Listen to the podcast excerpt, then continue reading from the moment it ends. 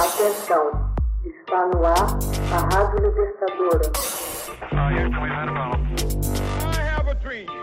Começa agora o Hoje na História de Ópera Mundi.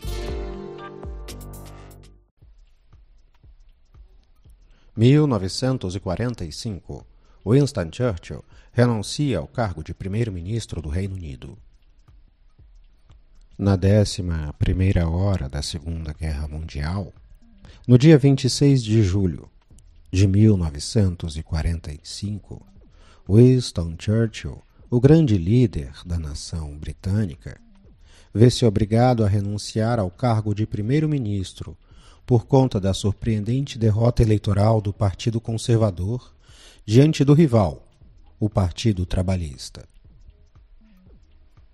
Essa foi a primeira eleição geral em mais de uma década.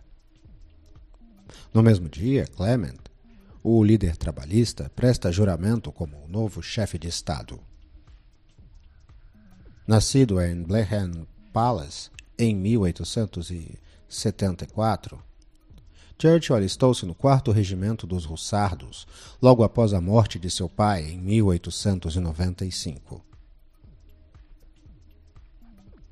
Durante os cinco anos subsequentes, prestou uma brilhante carreira militar servindo na Índia, no Sudão e na África do Sul.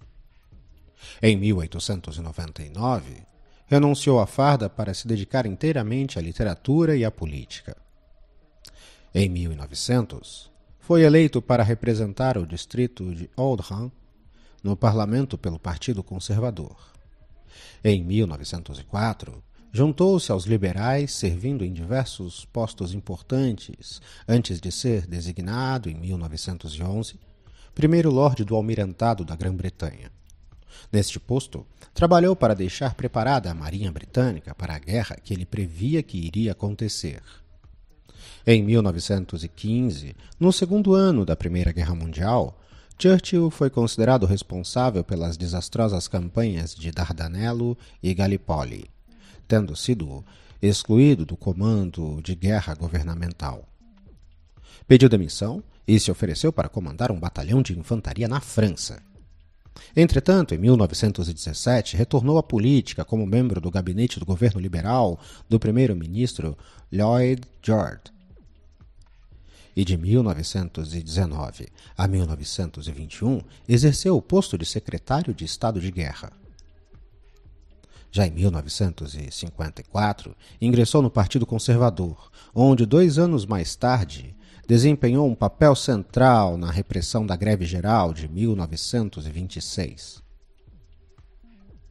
fora do exercício de qualquer cargo público entre 1929 a 1939, Churchill emitiu advertências sobre a ameaça da agressão nazista e japonesa.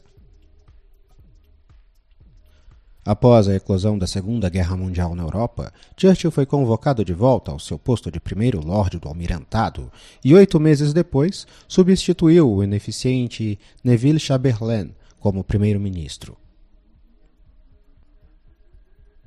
No primeiro ano de seu governo, o Reino Unido permanecia sozinho contra a Alemanha nazista. Mas Churchill prometeu que seu país e o mundo jamais se renderiam.